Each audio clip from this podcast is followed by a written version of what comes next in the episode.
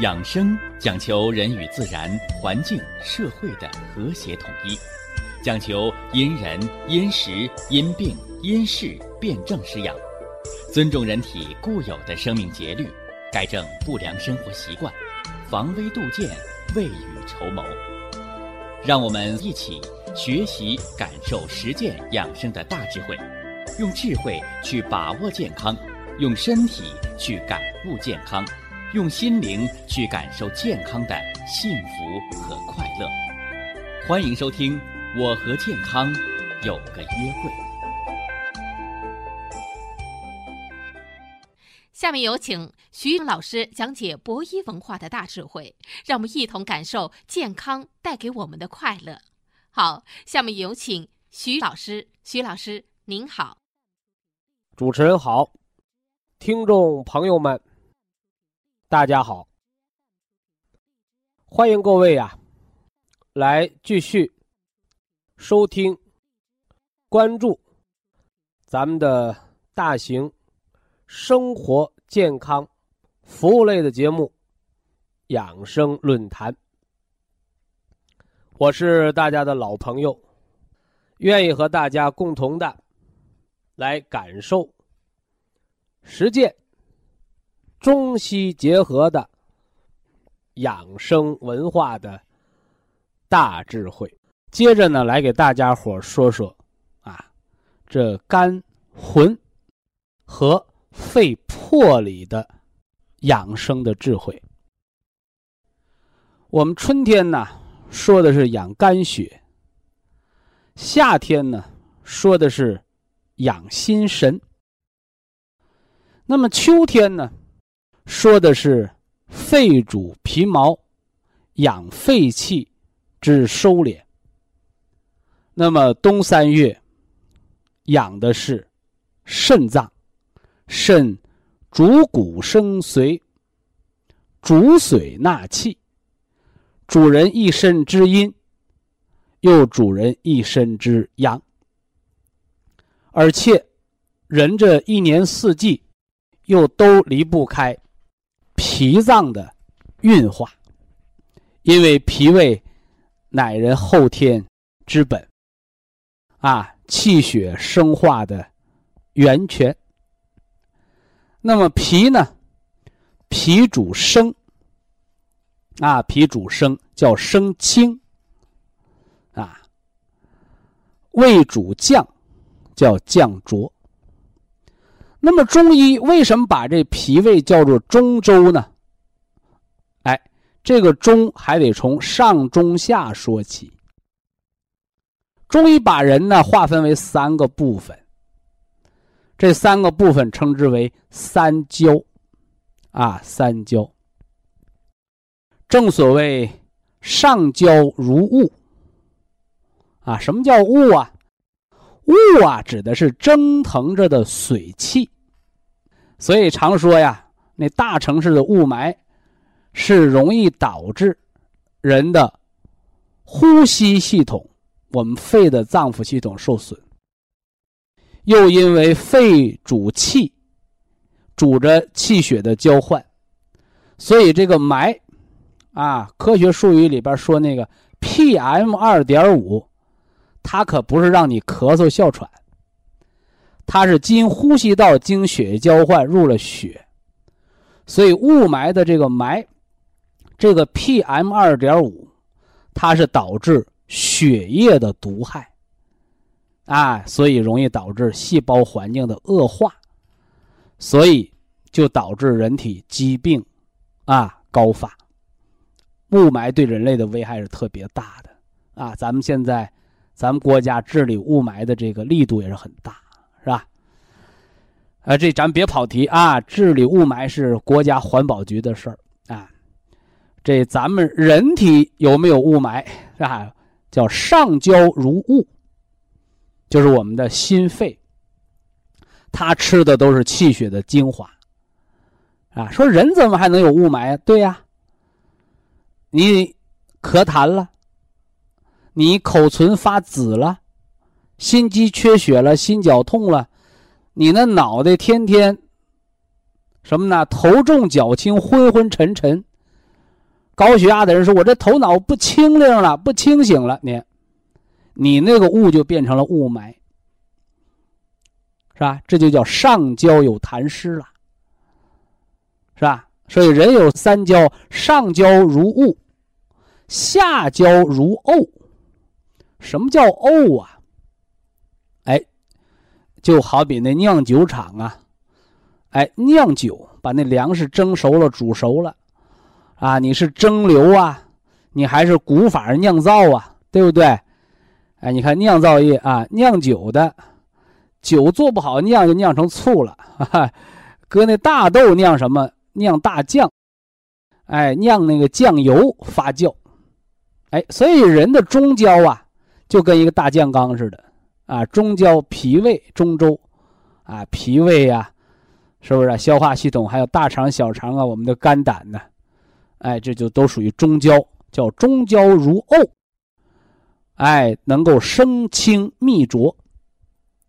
生清你酿出来的是酒，秘浊扔掉的是酒糟，排出的是糟粕。我们的紫金书，中国人讲啊，叫紫气东来，是吧？那是帝王之相，是不是啊？哎，所以啊，紫金书它是通行胃气。啊，我给大家讲了三大类的病人，你都要吃这养胃的紫金书养胃，是吧？胃疼、胃胀、反酸、嗳气、打嗝，对吧？这是胃气不通，胃的黏膜损害了啊，溃疡糜烂，是吧？你是什么？这个这个息肉啊，还有萎缩啊，都要先养胃气啊。第三个就是胃寒啊，脸上长斑啊，容颜提前衰老。啊，人胆儿小，啊，听到木声，啊就害怕；听到敲门的声音就害怕，这都是阳明胃经的亏虚。哎，这是我们紫金书养的就是阳明胃经，啊，阳明胃经这一系列的慢性病症。这上焦如雾叫生清，中焦如沤叫脾胃中周升清降浊，分清泌浊分开了。那浊的往下焦走啊。啊，小便叫馊，是吧？哎，这大便呢叫糟粕，是不是啊？哎，这叫下焦如毒，三点水旁加个读书的读，什么意思？下水道。所以人想健康，你就得排便快，啊，甭管排小便和排大便，是吧？你那尿溜变细了，阳气虚了，是吧？你那大便便秘了，就魄力不足了。啊，这说的是人三焦啊，哎，这讲的脾胃的分清泌浊的作用。那么这些和肝魂、肺魄它有什么关系？哎，请大家在笔记本上写上这句话，是吧？我们老听众朋友经常说啊，这叫徐老师金句儿，是吧？啊，非也啊，这些都啊不是我的真句儿啊，是我们从。我们的祖先那儿，从《黄帝内经》是吧？从《伤寒论》，从《神农百草经》那儿，我们摘抄来的，啊，这叫传承，是不是啊？继承发扬啊！写哪句话？写上啊！五脏六腑当中还有五脏六腑，是不是？哎。人的五脏六腑当中还藏着五脏六腑，哎，这是个麻雀虽小，五脏俱全的生物全息的理论啊，生物全息的理论啊。这个肺破这儿，我们就给大家讲了一个臭肺啊，臭肺，臭肺就体现了这一点。你看，人有三魂七魄。肺魄的第一魄叫臭肺，是管人肺脏喘气儿的，是吧？那么当这个肺魄不足，人就会出现喘气儿的疾病，是吧？第一个打呼噜，晚上睡觉打呼噜，呼吸暂停综合症，是不是啊？啊，有的人说是神经性的，有人说的是舌头，是吧？哎，最后。究其根源，我们找到了肺魄当中的臭肺的功能，掌握呼吸节律的，这是小的病。往大了说，哮喘、慢支，是吧？心动过速、心动过缓、房颤。说徐老师打住，你那说的不是心脏病吗？你看，心脏跳的快慢，是吧？摸脉条一摸，缩热迟寒，滑有痰，缩脉为热症。我们中医缩脉说的就是西医那心动过速，是吧？迟寒就是西医说那心动过缓，朔热迟寒，滑有痰，这把阴阳就辩证了，是吧？那么心脏跳的节律谁说了算？你不要认为我心脏想跳多快跳多快，由呼吸说了算。所以说，这个人呐，紧张的时候说：“哎呀，我得我心慌了，我得赶紧把心脏控制下来。怎么控制？你把手伸肋巴条里，把心脏捏住。你以为你家那小狗呢，见着人撒欢了，你把它扔笼子里头，它就它就跑不了了。你那心脏听你的吗？”所以五脏六腑啊，它叫自律、自我节律，它不听人的，但它听谁的？心脏君主之官，他听谁的？是吧？哎，他听他的丞相的，听他的相父，谁呀？肺脏。所以，这是我们中国人中医文化的大智慧。通过呼吸节律去调心脏。如果您认为这呼吸的节律只能调心脏，那你就大错特错。告诉大家伙，我们教大家的中医导引之术、归息之法，我们教大家的食疗进补、吃虫草补肺，这一阴一阳谓之道。如果你只认为这就是管慢支哮喘的，你把它变成医院的呼吸内科了，那你就一知半解了。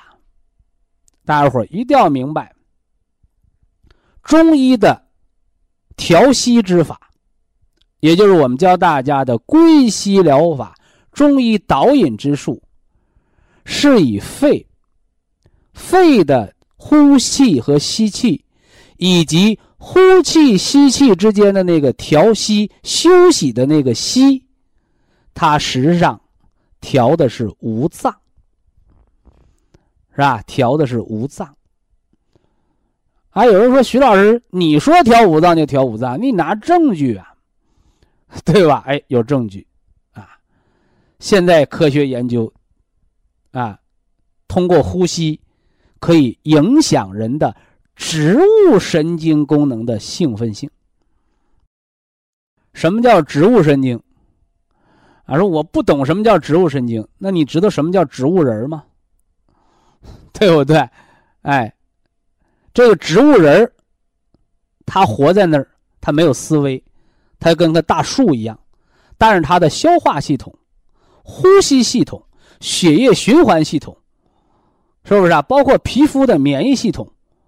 甚至人的感知系统、生理反射系统，全都在正常运行。像一个大树一样，它不用想我往哪儿长，它就知道春华秋实，是不是啊？它就知道春生夏长秋收冬藏。所以人为万物之灵啊，所以人他也有他植物性的一面，他感知自然的阴阳变化。对吧？那这个，当人你说我爱过敏，是不是啊？你说我这人水土不服，你说我这人呐，这个春夏秋冬啊不合季节，老得不应时的病。哎，西医告诉你，哎呀，你植物神经紊乱了，开了一大把维生素，能管吗？管不了。维生素调整不了植物神经，那谁管？就告诉你，你做归西疗法。养了肺，肺通过调息影响五脏，而肺的七魄当中的这第一魄，大家伙把它再重新的写到本上，叫臭肺，说它臭，不是它的味道臭，哎，而是告诉你它的这个臭脾气，它这个自律能力，是吧？是种瓜得瓜，种豆得豆的，是吧？你给他说多少好话，他脾气改不了，但是他就有本事调节你全身的节律，掌握你的兴奋和安静的这个节点，而且。他的什么呢？极限是有数的，这个数，古代中医文化把它叫做气数，是吧？我们常讲叫气数已尽，是吧？气数已尽，你看一个国家一个王朝气数已尽，他就改朝换代了，你对不对？一个人气数已尽，那就见阎王爷了，啊，那人的气数在多少年呢？大家写本上，啊，人的呼吸的气数在八十年，是吧？我一说这个，收音机前好多八十岁的老人家紧张了，对吧？甭紧张啊，可以上下浮动十年，是吧？谁说的？啊，有人又说，那就是徐老师说的，《黄帝内经·天年论》里说的，天年。人的头六十年是为别人活的，是吧？人的后六十年是为自己活的，是吧？那么头六十年，你是气血生化的过程，而你那后六十年，吃的是五脏的元气，啊，吃的是五脏的元气，是吧？也就是五十的时候，肝叶始薄，也就是五十岁到六十岁这期间。肝的元气耗尽，六十岁到七十岁期间，这十年耗的是心的元气，心脏；七十岁到八十岁这十年耗的是脾的元气；八十岁到九十岁这十年耗的是肺脏的元气。以下是广告时间。博一堂温馨提示：保健品只能起到保健作用，辅助调养。保健品不能代替药物，药物不能当做保健品长期误服。肺脏七魄当中的第一魄，啊，叫臭肺，啊，温故而知新，是吧？今天呢，我们要说说肺魄养生智慧当中的第二魄。这第二魄叫什么呢？叫尸狗。啊，尸狗，尸就是尸体的尸，是吧？你看人活着活蹦乱跳的，人死了，啊，没有体温了，没有血压了，没有呼吸了，没有心跳了，老话说叫断气儿了，那人剩的就是一个肉体，没有生命的肉体就叫尸。而狗呢，哈哈，儿不嫌母丑，狗不嫌家贫。所以狗是人类最好的朋友，是吧？哎，狗啊，据说也是人类最早啊野生驯服的豢养的，对吧？所以狗是人类最忠诚的朋友，那自然而然它就是人类最贴心的侍卫。所以，肺破的第二破，写本上叫尸狗。他说的就是人的防御力啊，人的防御力，是吧？你看，我们学肺魄养生智慧的第一魄叫臭肺，臭肺在，人的呼吸节律在，心跳节律在。血压平稳的节律在，你的内分泌的代谢节律在，你的消化的节律在，是不是啊？你的体温调节节律在，不发高烧，呃，不寒凉，对吧？所以臭肺是让人踩住自然界的这个点儿，叫节律。那么这个尸狗是什么呢？就是人的自我保护能力，啊人的自我保护能力。你看啊，有的那个人自我保护能力特别强，啊，尤其那小孩儿啊，尤其那小孩儿，是吧？哎，摔倒了，你扑噜扑噜起来了，哪儿也没摔坏。哎呀，家人吓得呀，是不是啊？哎，你还有那个运动员，啊，我这个尤其啊，就是崇拜那个那个那个国家那个体操运动员，是吧？什么托马斯前旋，什么这个空中翻腾三百二，呃，什么什么前旋落地，哎呦，这了不得，这人。是吧？你比那个会武功的人那强多了，那整个人在天上连折根再打把式，完了啪一个钉子一样落在地上，摔不坏。你换老头老太太看看，是吧？走平路摔个跟头，手腕子戳地，骨折了，是不是啊？他没有自我保护的能力，是吧？所以呀，这尸狗，是吧？它一个是人的自我白天的保护能力。而魄力、肺魄是晚上工作呀，白天他保护你，晚上他更保护你。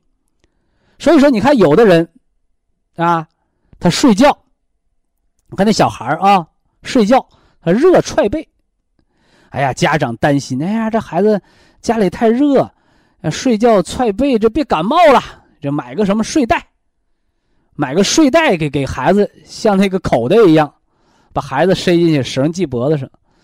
那他也踹在里边蹬啊，后来这孩子没感冒，满嘴起大泡，生成内火了。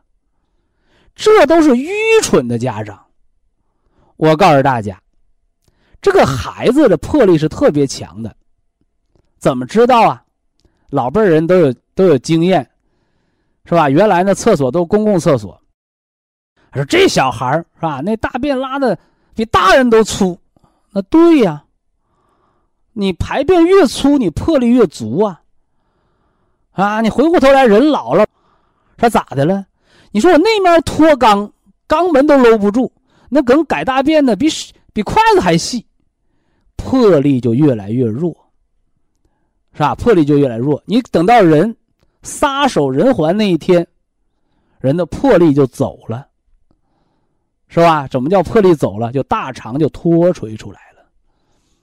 是吧？你看，包括得心梗那个，得中风的，哎呀，我大小便失禁，是不是啊？那个有经验的医生都知道，把那个肛门给它塞上，防。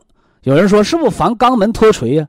肛门脱垂要不了命，但是你肺破从肛门掉下来，你就活不成了，是吧？所以说，人一摔跟头，家人都问：“哎呦，大小便把住没有？”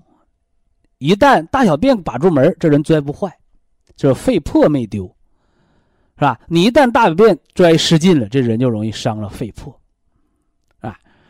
所以这个湿狗，它在晚上怎么来保护人体呢？就是热了，你知道蹬被；冷了，那个孩子知道抢被，这是自我保护。但是你白天问孩子，你昨晚踹被，你知道不？你不知道。你踹完被，你把爸爸的被、妈妈被都抢走了，你知道不？不知道。你看，不受人的主观意识控制，现代心理学叫潜意识，人就有一个自保的能力，是不是啊？冷了盖被，热了蹬被，不受主观意识，全靠什么呢？自己的肺魄。还有那个人，是吧？这就是说那个那个特工了啊！就这是普通人就不行了。啊，普通人也有啊。说晚上家里来个小偷，小偷没等进屋呢，让老头一拐杖给削倒了。说这老头也太厉害了，你晚上睡觉张飞呀，瞪着眼睛睡呀，这也是人的晚上自保能力。而那个特工他都具备，是不是啊？你虽然在熟睡当中，有点声响、有点动静、有点危险，他马上能拿起枪来保护、消灭敌人，是吧？所以说，你像当过兵的，是不是啊？哎，当过特种兵，经过这些训练，包括运动员，他晚上睡觉，你别管睡眠质量多好，他都特别警觉的，啊，你不像有的人睡着了跟死狗似的，你怎么推他也不行，怎么喊也不行，是不是？这样的人的肺魄他那个失狗能力就差，是吧？所以这失狗是人的自保能力。那有的人说了，谁给起这么个名啊？这个名都是一千五百年前、两千年前就起了，这名太难听了。哎，告诉大家，啊，中国人说叫名正则言顺。那为什么给人的肺脏的自保能力起了这么难听的个名字？尸狗，是不是啊？啥意思？哎，就告诉你，人睡觉，中医叫小死，是吧？人死了不就是尸体吗？是吧？人睡觉叫小死，能睡能醒叫小死，睡着了醒不过来，那真就死了，无疾而终了。我们说了叫说破无毒。啊，有的人说啊，你可别跟我提死字儿，啊，听了这个字儿我就难受，啊，其实，啊，当您呢能够耳顺，什么叫耳顺呢？哎，叫六十耳顺，说人到了六十岁，好赖话都能听进去了，而且怎么着呢？你能正确的面对，是吧？所以当把这个死字能够说破无毒的时候。那么人就能笑对人生，哎，每天晚上一个小死，增寿十年。反过来，每天晚上都失眠，你还不愿意听那个字儿，但你却离他越来越近。哎，这就是睡眠的质量决定人的生命的长短的一个关键。那么睡觉当中不得病，是吧？睡觉的时候别感冒，别发烧，是吧？睡觉的时候呢，别惊吓。这都是尸狗在起作用，这叫肺之二破，名尸狗。这三魂七魄，这魄说了两个了啊。往下接着说啊，说第第三个啊，臭肺让人活着喘气儿，生命节律；尸狗让人不得外界的疾病，哎，知道防御冷热。像一只忠诚的狗一样守着熟睡的身体，啊，守着你熟睡的身体，就像看着一个即将孵化出来的新生命的小鸡蛋壳一样，啊，呃，这第三，啊，第三，三魂七魄这第三魄，啊，叫什么呢？叫吞贼，啊，叫吞贼。你看刚才叫尸狗。狗看着你，是吧？但人的魄力不是那么强的。你说我练了这个什么呢？叫金钟罩铁布衫是不是啊？啥病也不得，是吧？刀枪不入，那不可能啊！啊，叫百密必有一疏啊！你防御能力再强，啊，免不得也会被邪气给侵入，是吧？那怎么办呢？哎，那这第三个魄力。叫吞贼，啊，叫吞贼。他就是来干掉那些入侵身体的病邪的，叫吞贼，是吧？说那这个管啥的？管外邪扰病。那外邪都有啥呀？风寒、暑湿、燥火。所以呀。小儿肺炎，小儿心肌炎，小儿肾炎，是吧？感冒发烧，是吧？细菌感染、肠炎，是吧？现在西医只能用抗生素，是不是？哎，但是告诉你，人体就能有自己产生的抗生素，是吧？这个抗生素叫啥？叫白细胞，就是杀菌的。还有淋巴细胞，是吧？还有巨噬细胞，是吧？就是人体本身就有抗击外敌的能力，啊，而这个能力它不是肺脏自己的，它要有脾脏的参与，啊，脾脏的参与，甚至肾脏和肝脏的参与，是吧？你像有的那个人老爱感冒，啊，我们都知道你肺的免疫力低了。是吧？那还有的人呢，啊，得类风湿，得系统性红斑，得银屑病，得了这些免疫性的疾病，也是外感风邪，而体内呢没办法把它去掉，却导致了内脏的紊乱。那这个就是人体的肺魄当中的这个吞贼的能力。听着啊，第三魄叫吞贼，吞，什么叫吞？嘿嘿，狗吃东西往里吞，啊，吞掉你啊！什么叫贼？虚风贼邪，是不是啊？人家说那那个老话还说叫家贼难防呢，那你那家贼偷的东西往哪儿送啊？往外送，是吧？表面上是家里人，起了外心了，就成了家贼了，那叛徒啊！所以贼为外邪，啊，贼为外邪，虚风贼邪说的都是外邪。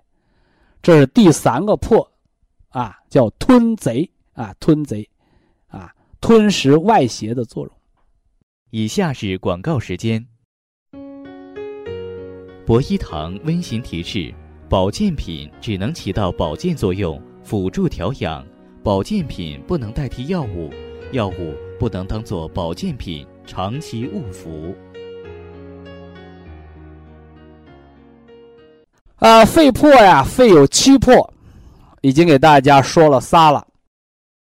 啊，肺破第一叫臭肺，掌握着人的性命、喘息，调和着五脏阴阳，是吧？肺魄之二名曰尸狗，是人的自保的能力，是人的自我的警醒的能力。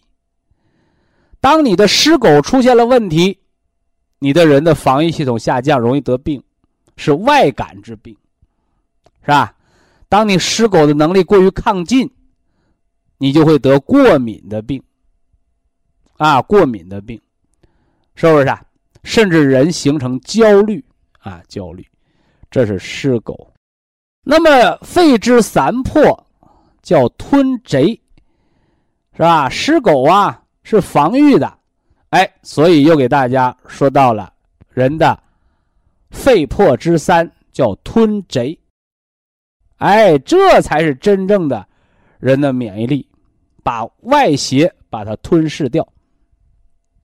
什么风啊、寒呐、暑啊、湿啊、燥啊、火呀，这些外感之邪，湿狗警醒你了，你没防住，还是入侵身体了。来了，来了就干掉你，是不是啊？所以我们中国人的智慧是什么？哎，我们不欺负人，是吧？正所谓，敌不犯我，我不犯人。人若犯我，你来一个我吃掉一个，来一个我消灭一个，是吧？这是中国人的哲学文化啊。中国人不惹事儿啊，但中国人从来不怕事。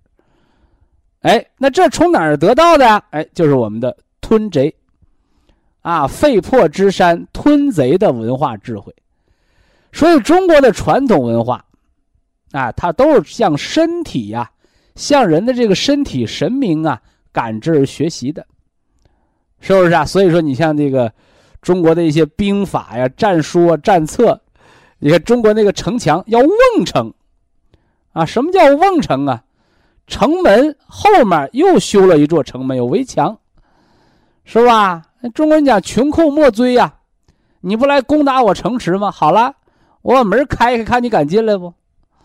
是吧？你进了我这瓮城，得我把外城门一关，里城门一关，你里边进不来，外边出不去，是不是？上面什么弓箭弩手啊，什么滚木雷石，你跑得了吗？是，这就是人的吞贼的作用。消除入侵之外敌，啊，消除入侵之外敌，是吧？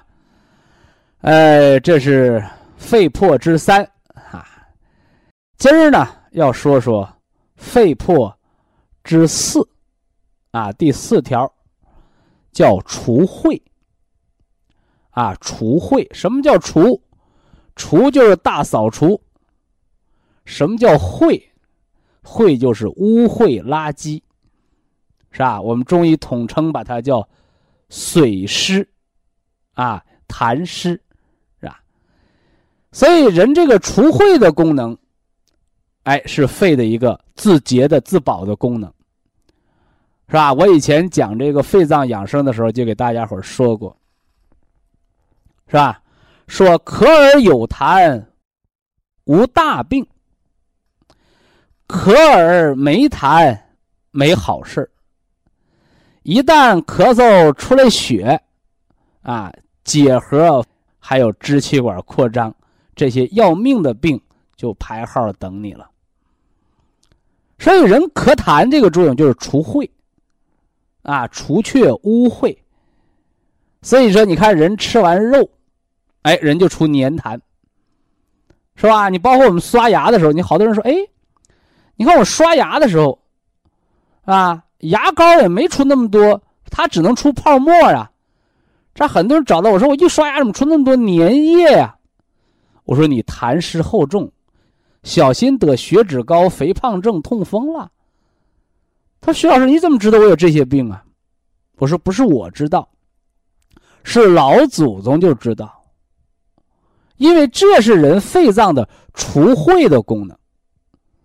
但是现在有些年轻人呢，假干净，是吧？假干净，啊，说这个，啊，你随地吐痰呢，没文化，没礼貌。”那你吃肚子里有文化有礼貌，所以以至于现在好多的小孩不会咳痰，啊，不会咳痰。其实本来一个感冒啊，呼吸道感染呢，其实你那孩子只要咳喷儿你不随地你吐嘴里不就得了吗？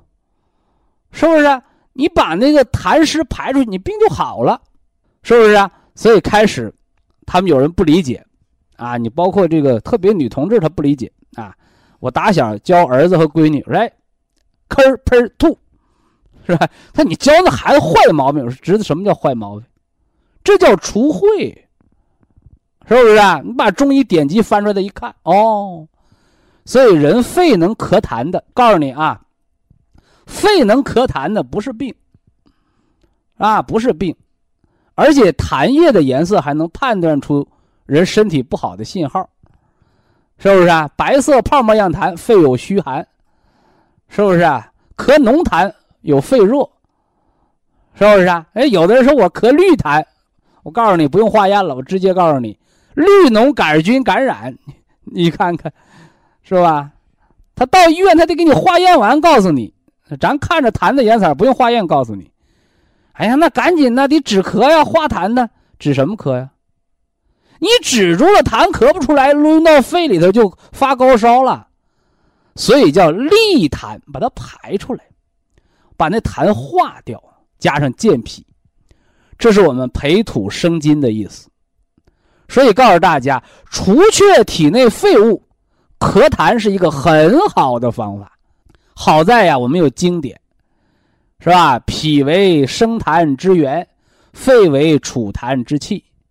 所以，肺脏的第四魄，除秽的功能，啊，我们通过咳痰，你只除的是少量的污秽，是不是啊？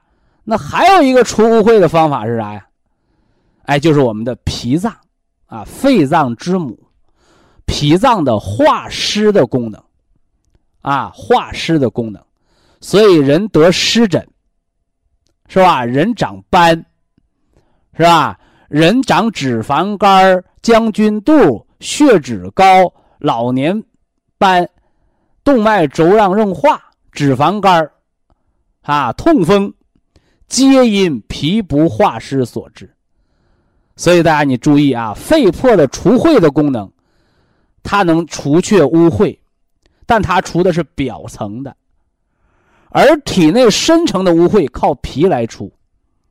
是吧？更深层的污秽靠元气来除，所以我们给大家吃那个长白山野生葡萄籽那个原花青素。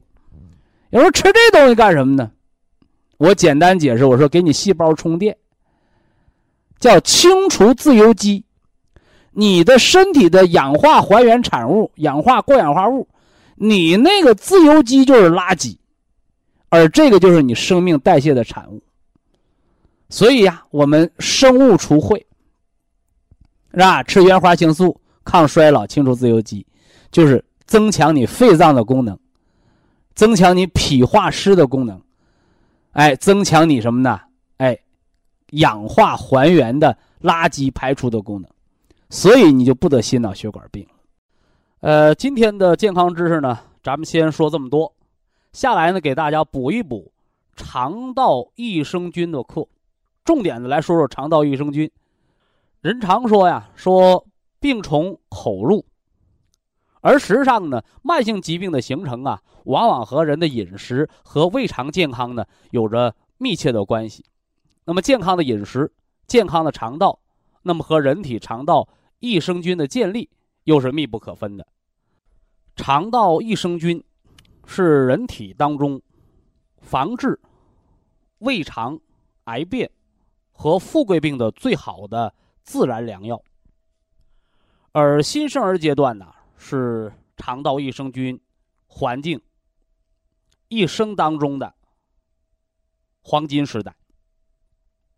如何帮助现代人远离癌症和糖尿病，恢复肠道益生菌群？婴儿般肠道的黄金时代，科学家呢做了大量的科学研究，得出了两种有益于肠道环境改善的方法。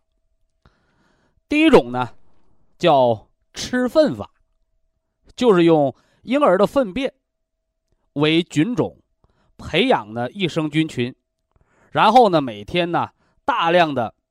把含有益生菌的菌水喝下去，这样一来呢，每天十亿、八亿的活菌就会喝到肚子里去，而且呢，每天都不能少，因为呢，肠道的环境呢已经出现了变化，只补充活菌，不改变肠道环境，那么只能让喝进来的活菌。一批接着一批的死去，所以呢，有一天你不喝活菌了，补进去的活菌呢就会死一半。有三天你不喝活菌呢，就剩十分之一或者百分之一。如果一个礼拜不补充活菌，那么以前补进去的活菌也就都死光了。另外呢，科学家呢研究出一种方法呢，叫活菌的体内增殖法，就像喝母亲的初乳一样，它是益生菌最好的天然饲料，所以母乳喂养的孩子啊，是后天胃肠健康的最好的保障。但是呢，成年以后，人的肠道环境啊，已经开始恶化了，破坏了。再给成人喝母亲的初乳，已经解决不了任何问题了。那么，科学家不懈的研究发现，长时间食用自然食品，较加工后的食品，则更利于肠道益生菌的增殖。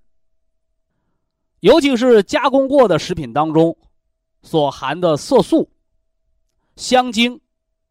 防腐剂以及抗生素等有害物质，不但呢是致癌物质，是胃肠环境恶化的罪魁祸首，同时呢也是肠道益生菌的杀手。双歧活菌因子、活菌加增殖因子，让益生菌。在肠道内存活增殖，循序渐进的起作用。而且呢，一旦肠道益生菌增殖环境全面的建立起来，那么肠道的健康将是让人受益终生的。所以呢，体内增殖法，它是世界公认的绿色肠道健康的一种。自然的疗法。非常感谢徐正邦老师的精彩讲解，听众朋友们，我们店内的服务热线零五幺二六七五七六七三七和零五幺二六七五七六七三六已经全线为您开通，随时欢迎您的垂询与拨打。下面有请打通热线的朋友。这位朋友您好，您好啊，你好，徐老师，哎，谢谢你，谢谢徐老师，你好，哎呀，可打通了。我是从二零一一年，呃，开始这个接触的咱们博，我是博医有缘人。我那一年得了个，用户？呃我是济南，济南用户哦，哎，今年七十四岁，七十四了哦，哎，那个我从一一年开始那个接触的这个博医堂的产品，我那一年得了个脑梗，住了院，在住院期间听的广播，住了院以后出了二十六天院，出了院我就开始喝保元汤，喝了保元汤，到了病好了以后，一开始二十二十多天又好了以后撅巴，结结巴巴说话有点呃不清楚，喝完这个又吃的普参康。到了以后都不说我没得过，嗯不想得脑梗的人。这是这是第一别个好处人这么，说，是意思你没落下后遗症，恢复的不错，不错，可以。但咱心里边有数，咱确实得过，对对，咱这个也要重视，不能再犯了啊。要叫的幺幺二零来的，哎。再一个就是这个国庆节期间，呃，我回回家来，绊倒了一下子。我一开始在哪摔倒了？在家里房间里摔倒了。不是在外边儿，在出来打，我们叫我上外边儿阳台打了歇一会儿去了。呃，那阳有太阳光挺好，说晒晒吧，拿了个五成子，一下子一个小小砖头就摔倒了，把我的两个东西给绊倒的，还是你突然间头晕摔倒的？没晕，但是都摔倒了，有一个小洋灰子砖头绊倒的。啊，钻小砖头绊倒的。哎，绊倒了以后吧，哦把这个裤子啊都磕的麻花了。哎呀呀，哎呦，这个孩子们，我那个儿啊吓女都坏了呢。赶快回家吧。啊回家。这啊在在家里都回到济南来了，两个小两小时开到车以后，到了做了个这个拍了个片子啊，一点点事儿也没有。啊，裤子都卡破了，人没事儿啊，没事儿。啊，骨头还是蛮硬的啊。哎呀妈呀，吃的 这个五子粉，吃的杜仲，对这个呃血莲，天天血莲，不错，吃了半年。嗯，哎呀，这是最大最大的一个收获。我这个腿啊，一开始是类风湿关节炎，嗯，到后来住院的时候，说我是那个退行性变，叫我化叫我挨挨个那种什么咒，叫我吓得出院了。哦，要吃换过多少？哎，换关节那不行，那不行啊。吃了多少药，中药西药，哎呀，就是叫这个天仙雪莲啊，把我的命给我救了。哎，哎呦，可这么厉害，都现在得翡翠袖子你骨折那个表扬啊说错地方了。啊！哎，让你那个退行性关节能好的是骨髓补，骨髓骨就哎，啊，雪莲能让你那个嗯。冷痛好，让你风湿好的是雪莲。啊。哦，哎，你可别整错了。有的人一听，那得了，我也是骨质增生了，我也要换关节，我不换，我去吃雪莲让我骨头长好，结果吃雪莲没长上，那就吃错了。长骨头、修复骨头，吃骨碎补，哎，杜仲骨碎补啊，啊，对对对，哎哎，是是，你这三种都吃了。呃，通过有这不是呃，在这个呃一零五年的时候啊得过一次肺梗，那还不懂的嘞，一说肺梗挺喜欢，挺挺稀罕，都住了院了。罕，都别人心梗，我咋梗肺上了呢？哎，对，零六年得了个心梗，没住 哎，院，你看看，一一年又得了个脑梗，所以说我就是从一年这回到现在明白了，得这个中风啊，就跟撇石头打鸟似的，对它是乱石打鸟，不是百发百中，他堵哪儿了就算哪儿了，对不对？对对对。我通过这个这三个梗啊，我就下进去，从一年到现在一直没断，吃的嗯那个三代蓝莓，嗯，又吃的球石，对，又吃的复习，平时就九粒儿，有个哎 风吹草动小中风，那就盯上十二粒啊。对对对，现在嗯一直是九粒儿。对呃，那个球石吃的是早两粒儿，晚两粒儿。啊，行，这么吃行。哎，这个现在呢，我最大的还有个困难什么呢？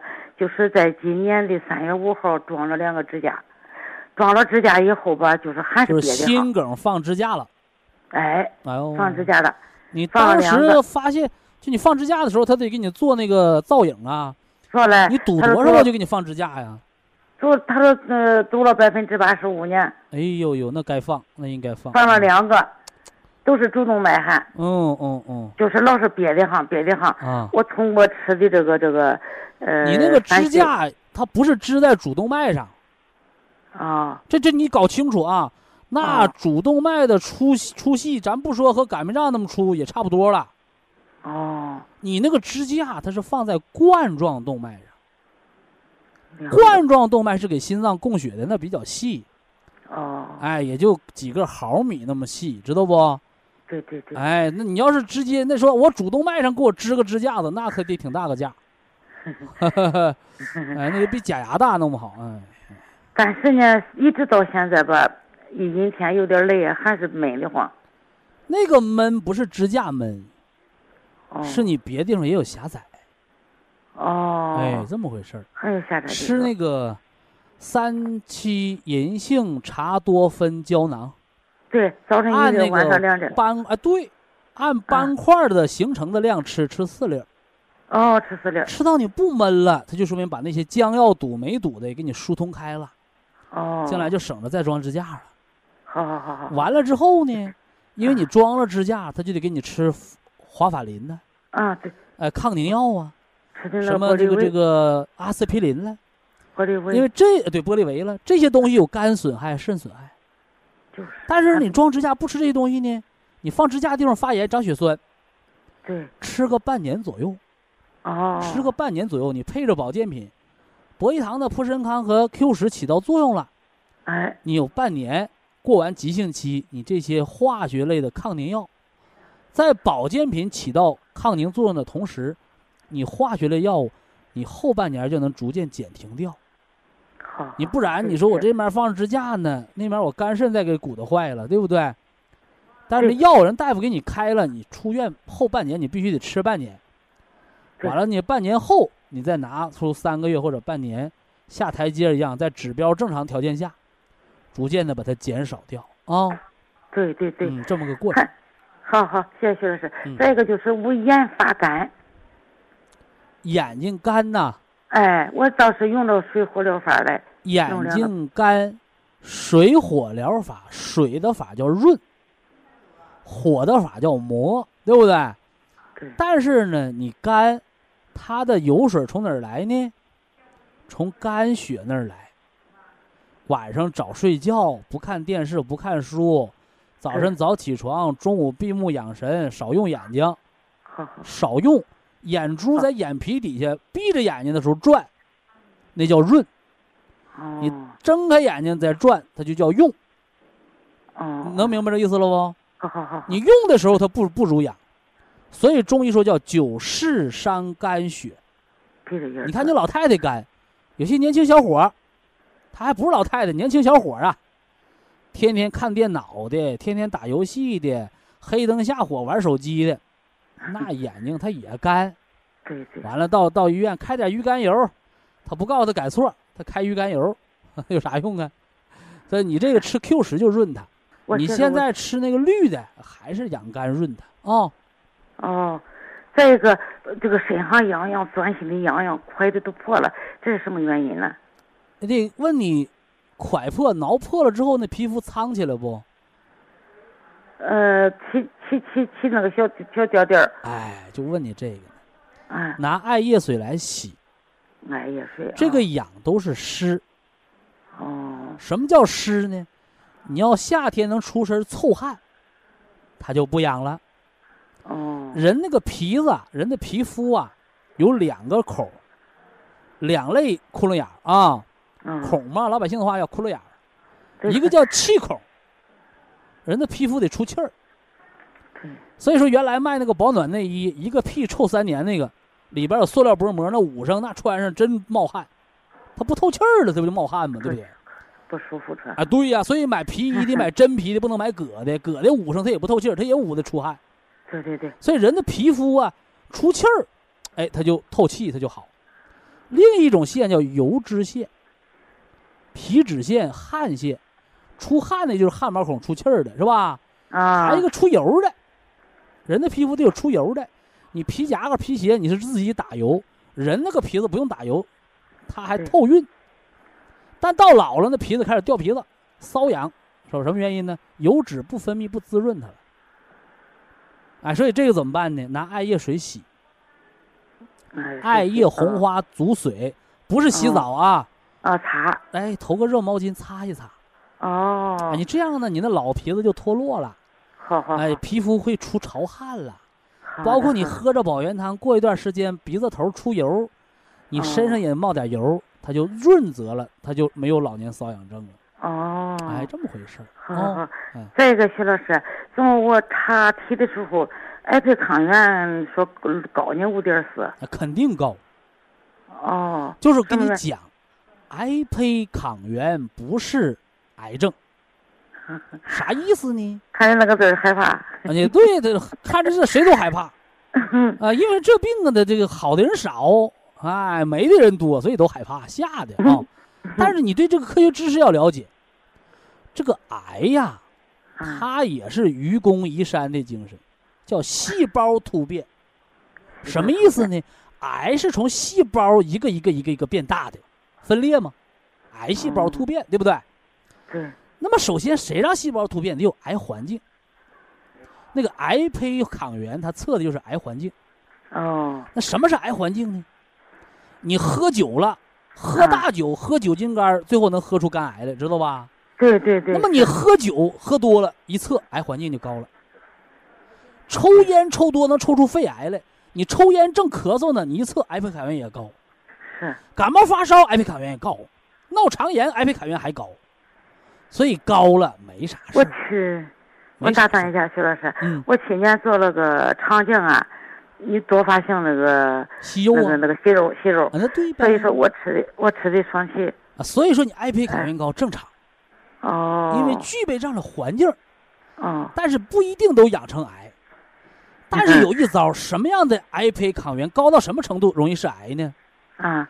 呃，正常值它有时候要求三十五十的，大部分老爷子老太太一查八十九十一百多是吧？啊。有的查两百多都吓够呛，完了就满世界找癌呀，花了好几万没找着，扑一场空。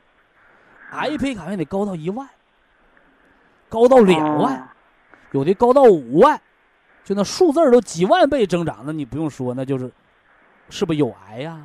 是不是嗯出现肿瘤的这这高危人群了？明白不？嗯。就你一场筛查癌胚抗原三十五十的、三百两百的，你昨晚熬个夜喝醉酒了都能高到那么些，哦。别害怕。定期复查。你这次。查完了，过半年你再查一个，要不心里没底呀、对不对？好好好。查完了不高了，或者轻微高，也没到一万，那就没啥事儿呗。我这个息肉肠，这那个肠息肉就是呃。不到一个厘米你就留着它，哦。要是八个毫米、九个毫米，如果接近一个厘米，做肠镜就给它割掉，哦不留它，不留它祸患啊。哦。但小的话你别动它，哦。这原则能把握住吧？哦，把握住了。好好好。哎，行行。老人家，你还有什么问题吗？嗯，好嘞。那就先问这些了。嗯，就这些了。那呃，就我来日方长感谢博啊！医堂，要不是播一趟，我这两腿都得穿了个粉碎性的裤子。哎，那人家给你换了，不也一样吗？哎呦，换了那个就是假的，你自己是长的真的。那个一个切东西放到肉里也不也不舒服。它不是舒不舒服，老百姓的俗话叫“猪肉贴不到狗身上”，那还是肉贴肉呢。那就是给你整个铁的，它那。搁水泥糊上，它能长好吗？那哎呦，我就是摔这一跤，最大的收获摔这一跤，要不是吃这个五子肥给这天山血量，你这又证明了一条啊，说吃了博一堂的保元堂无籽粉，嗯，人呐老人扛摔，摔跟头不得中风，不得骨折，就是都说 老年七十多岁了不敢摔，给他不敢摔，不。敢摔。前段时间还报呢，一个老太太摔了，没人敢扶。不，两个孩子陪着我去的，把两个孩子吓毁了。哎，哎呦，哎呦，多谢多谢博一堂，多谢徐好了老师哈。好了，好了好了好，再见谢谢再见。。好嘞，再见。好了啊。好，非常感谢徐正邦老师，我们明天同一时间再会。听众朋友们，下面请您记好，苏州博医堂的地址是在人民路一千七百二十六号，服务热线零五幺二六七五七六七三六六七五七六七三七。客服微信号二八二六七九一四九零，微信公众号搜索“苏州博医堂健康管理中心”。好，非常感谢您的收听，我们明天同时间再会。